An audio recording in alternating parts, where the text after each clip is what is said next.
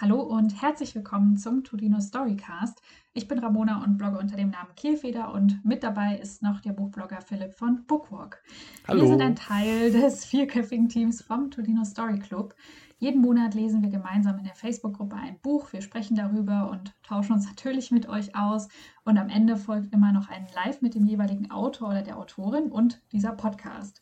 Mit uns zum Team rund um den Storycast gehören noch Julia von Miss Foxy Reads und Annabelle Steele, erfolgreiche Autorin von New Adult Romance. Im April haben Philipp und ich mit euch gemeinsam den Thriller Der Riss von Thilo Winter gelesen.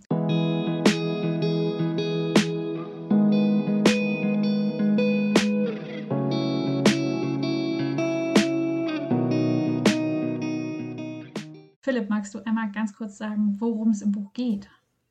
Also erstmal auch von mir ein herzliches Willkommen zu dieser neuen Ausgabe vom Toledo Storycast. Äh, ja, wir haben mal wieder einen Thriller gelesen, worüber ich mich natürlich wahnsinnig gefreut habe, weil das letzte Buch, was ich glaube ich im Toledo Story Club gelesen habe, war ein Romans-Titel und da bin ja. ich ja immer so ein bisschen, äh, ist okay, aber muss nicht unbedingt sein. Deshalb war ich jetzt total happy, dass es mal äh, in Richtung Thriller und Richtung Spannung gegangen ist.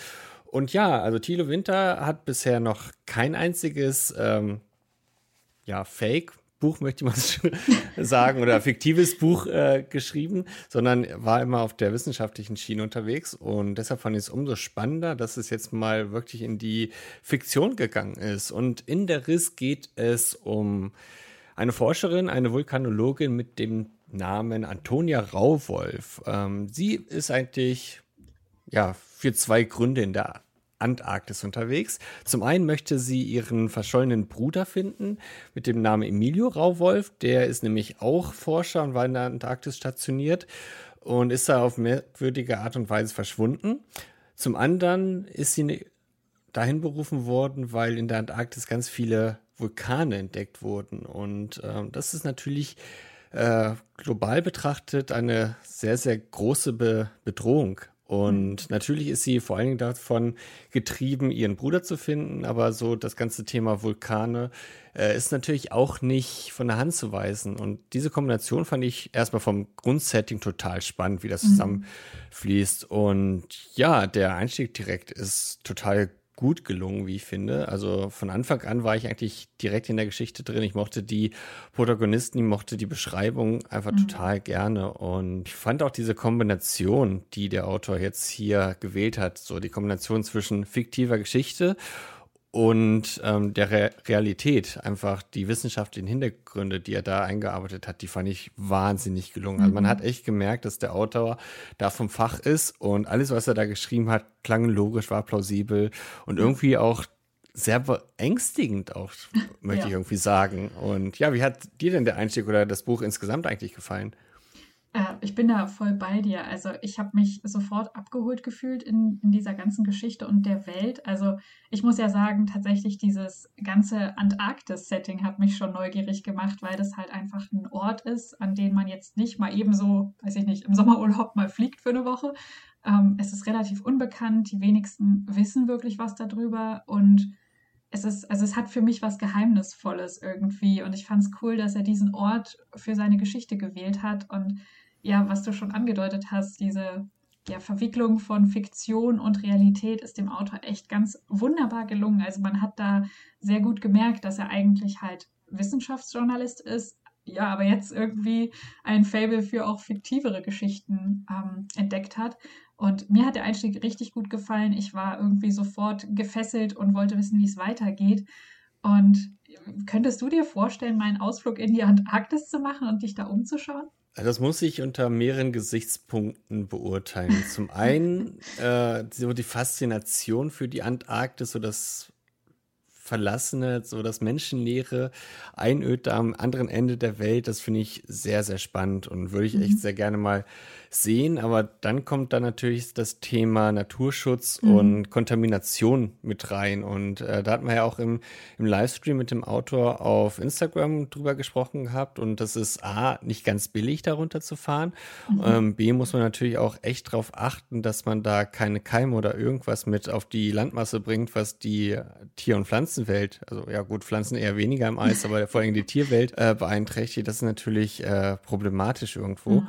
Ähm, also deshalb ja, ist so ein bisschen schwierig zu beurteilen. Und vor allem am Anfang des Buchs wird ja auch geschrieben, wie man letztendlich auf die Antarktis gelangt. Und mhm. mit diesen Kamikaze-Flügen weiß ich nicht unbedingt, ob mein Magen das mitmacht. Von daher bin ich so hin und her gerissen. Also es rein aus Neugier, aus Interesse, definitiv würde ich super gerne hin. Aber so einige Aspekte halt, Budget, Umweltaspekt, äh, Anreise, spricht dann doch irgendwie was dagegen. Wie ist es bei dir? Also Faszination ist definitiv da, aber ich bin auch generell eher so ein Wintermensch. Also ich mag es eher, wenn es kalt, als wenn es zu warm ist. Aber ja, stimmt, gerade der Aspekt mit der Anreise ist schon etwas holprig. Also wenn ihr das Buch lest, dann versteht ihr, was wir meinen. Es ist nicht so ganz einfach, dorthin zu gelangen. Und Definitiv. Kamikaze trifft es schon ganz gut, was du gesagt hast. Ja, aber, aber so rein von der Faszination dieser Endlosigkeit und dieser Weite und der Stille würde ich sagen, boah, würde ich unglaublich gerne mal erleben. Aber klar, die Antarktis ist natürlich auch irgendwie ein sehr geschützter und abgeschotteter Lebensraum. Und der Autor hat auch erzählt, es ist ja erwiesen, dass unter diesem ganzen Kilometer dicken Eis auch irgendwie ein, ein Kontinent ist, also Landmasse, was ich auch total faszinierend finde, weil ich muss ehrlich gestehen, darüber habe ich mir jetzt noch nie so bewusst Gedanken gemacht, was ist eigentlich unter diesem ganzen kalten Gedöns. Ähm, ja, spannend, der Gedanke, aber ein bisschen auch beängstigend, wenn man sich halt äh, vorstellt, dass dieses ganze Eis vielleicht irgendwann oder jetzt ja auch schon weniger wird, wegbricht, wegschmilzt. Was bleibt am Ende übrig und was kommt darunter vor allem dann ja zum Vorschein, weil das ist ja alles überhaupt nicht erforscht.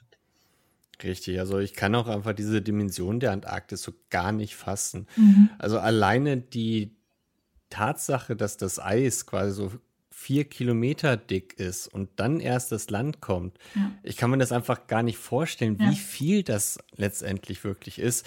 Und wenn das wirklich irgendwann mal wegtauen sollte, ja, dann groß Mahlzeit, dann, dann weißt du auch, warum äh, der Meeresspiegel dann auf einmal so gravierend ansteigt. Ja. Und man weiß ja auch gar nicht, was für Keime oder Krankheitserreger eventuell auch im Eis eingeschlossen sind. Was da vielleicht zutage tritt, noch zusätzlich zu der Bedrohung zum Wasser. Das ist alles sehr, sehr beeindruckend mhm. und beängstigend. Und im Thema oder im Buch geht es ja auch darum, wie der Titel des Buchs schon verraten lässt oder erahnen lässt vielmehr.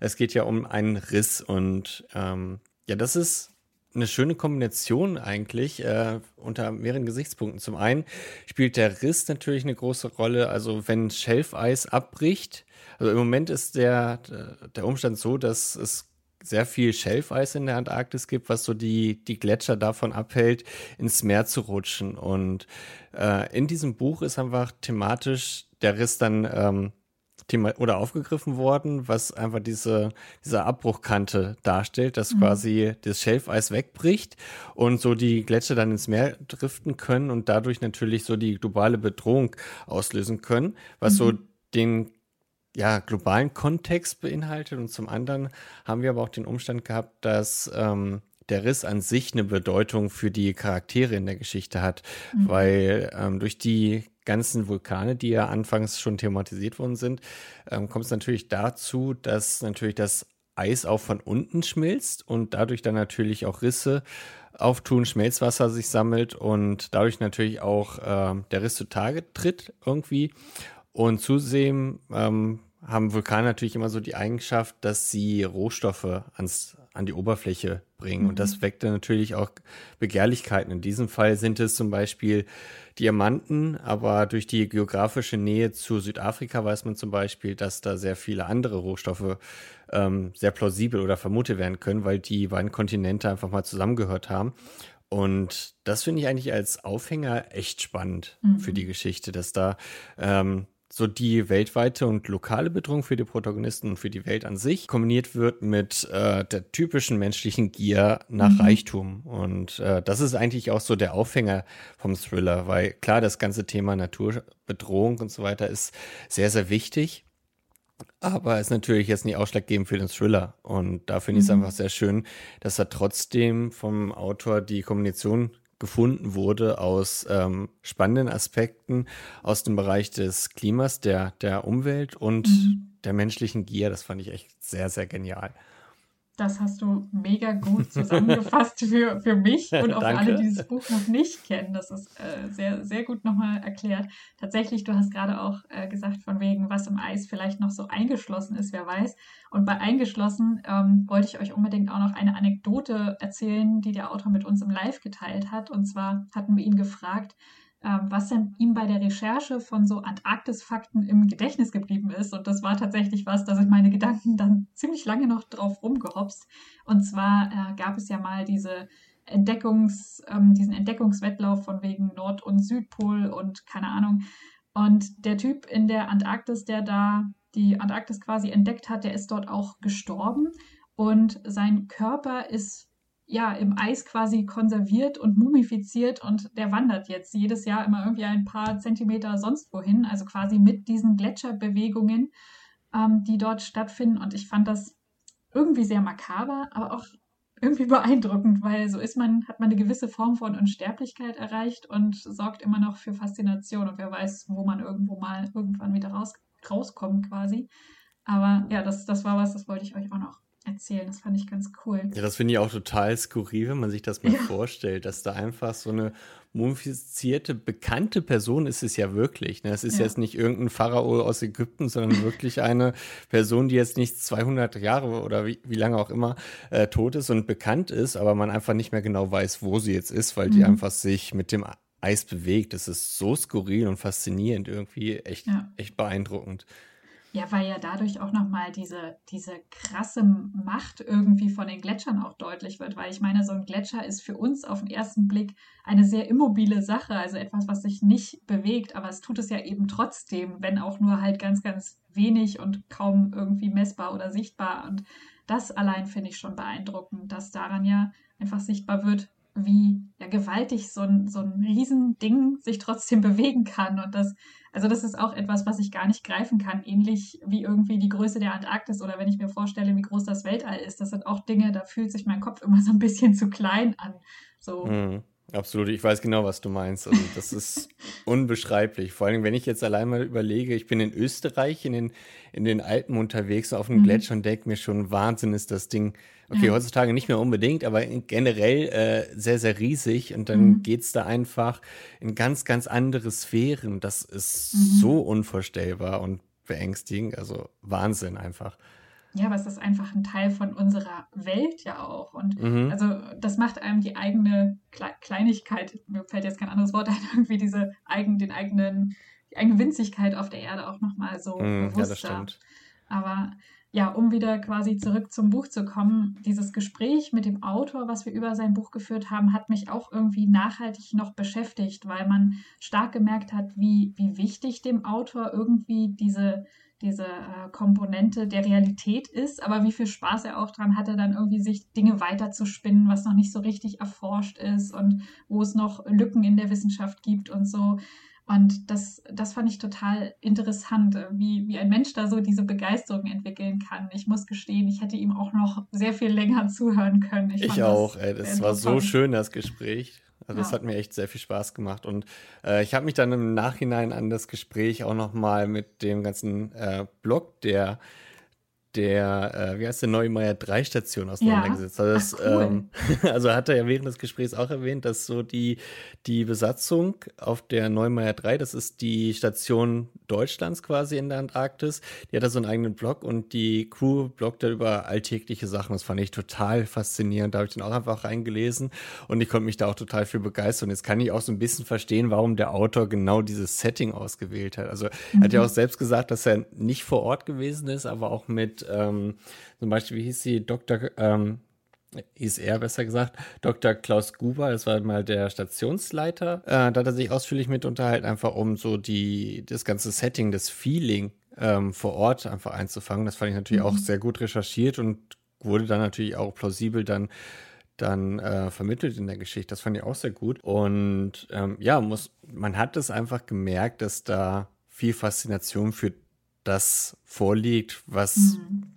was er dann letztendlich ja geschrieben hat. Also es war jetzt nicht einfach aus, den, äh, aus aller Welt gegriffen, sondern es hatte Hand und Fuß und man hat mhm. einfach gemerkt, dass da Interesse an der Welt ist. Und trotzdem mhm. fand ich es gleichzeitig so interessant, dass da wirklich sehr viel Fiktion noch mit eingeflossen ist. Also für jemanden, der wissenschaftlich eigentlich nur unterwegs ist, war das sehr schön ausgearbeitet, wie ich finde, auch von den, von den Spannungselementen. Also das fand ich auch mhm. echt toll. Ja, definitiv, weil sich ja auch die Geschichte irgendwie so in mehrere Abschnitte gliedern mhm. lässt. Also zu Beginn ist irgendwie dieses ganze Thema Anreise und das Leben auf dieser Station äh, sehr wichtig. Also wie kommt man da eigentlich zurecht? Wie funktioniert das äh, tägliche Leben dort? Weil es ist ja auch gar nicht so einfach, weil einem einfach keine Ressourcen zur Verfügung stehen, wenn jetzt nicht unbedingt so ein Flugzeug vorbeikommt, was einem halt mal Essen liefert. Ist ja alles dann auch sehr rationiert und ähm, sehr durchgetaktet. Also ich schätze mal ähnlich wie auf so einer Raumstation oder so. Mhm, und denke ich ähm, auch dann ist so ein, quasi so ein zweiter Teil, das, da befindet man sich dann auf der Reise durch die Antarktis, durch die Unendlichkeit und dann wie so der dritte Part, wo es dann nochmal so einen sehr spannenden Showdown gibt, ohne das jetzt zu stark zu spoilern. Und diese unterschiedlichen Aspekte und wie sie alle dann zum Miteinander verflochten und zusammengeführt werden, fand ich im Nachhinein auch echt interessant gemacht, weil der Autor sich dadurch die Freiheit erlaubt hat, eben halt ja, einerseits diesen spannenden und fiktiven Aspekt zu beleuchten, andererseits aber auch uns als LeserInnen viele coole Fakten und eine, eine, ja, eine Empfindung für diese Stimmung dort mitzugeben. Was ihm echt gut gelungen ist, man konnte sich da so authentisch hineinversetzen. Und ich glaube, mhm, gerade durch so genau. Sachen wie diesen Blog ist das so gelungen, dass man sich nicht so fühlte von wegen, ach naja, der hat sich einmal irgendwie einen Schneemann gebaut und versucht uns jetzt zu erklären, wie das in der Antarktis funktioniert. Ja, sehr gut ähm, sondern man fühlt sich wirklich mitgenommen auf diese Reise und hatte, also ich hatte Bilder im Kopf und war wirklich gefesselt. Also ich weiß nicht, wie es dir ging. Hattest du auch so einen Film vor Augen? Absolut. Äh, also ich war direkt von Anfang an dabei. Also ich weiß, ich bin sehr oft mit dem Flugzeug unterwegs, deshalb fand ich auch mhm. die Schilderung am Anfang direkt so ein bisschen, oh Gott, bitte nicht, ne?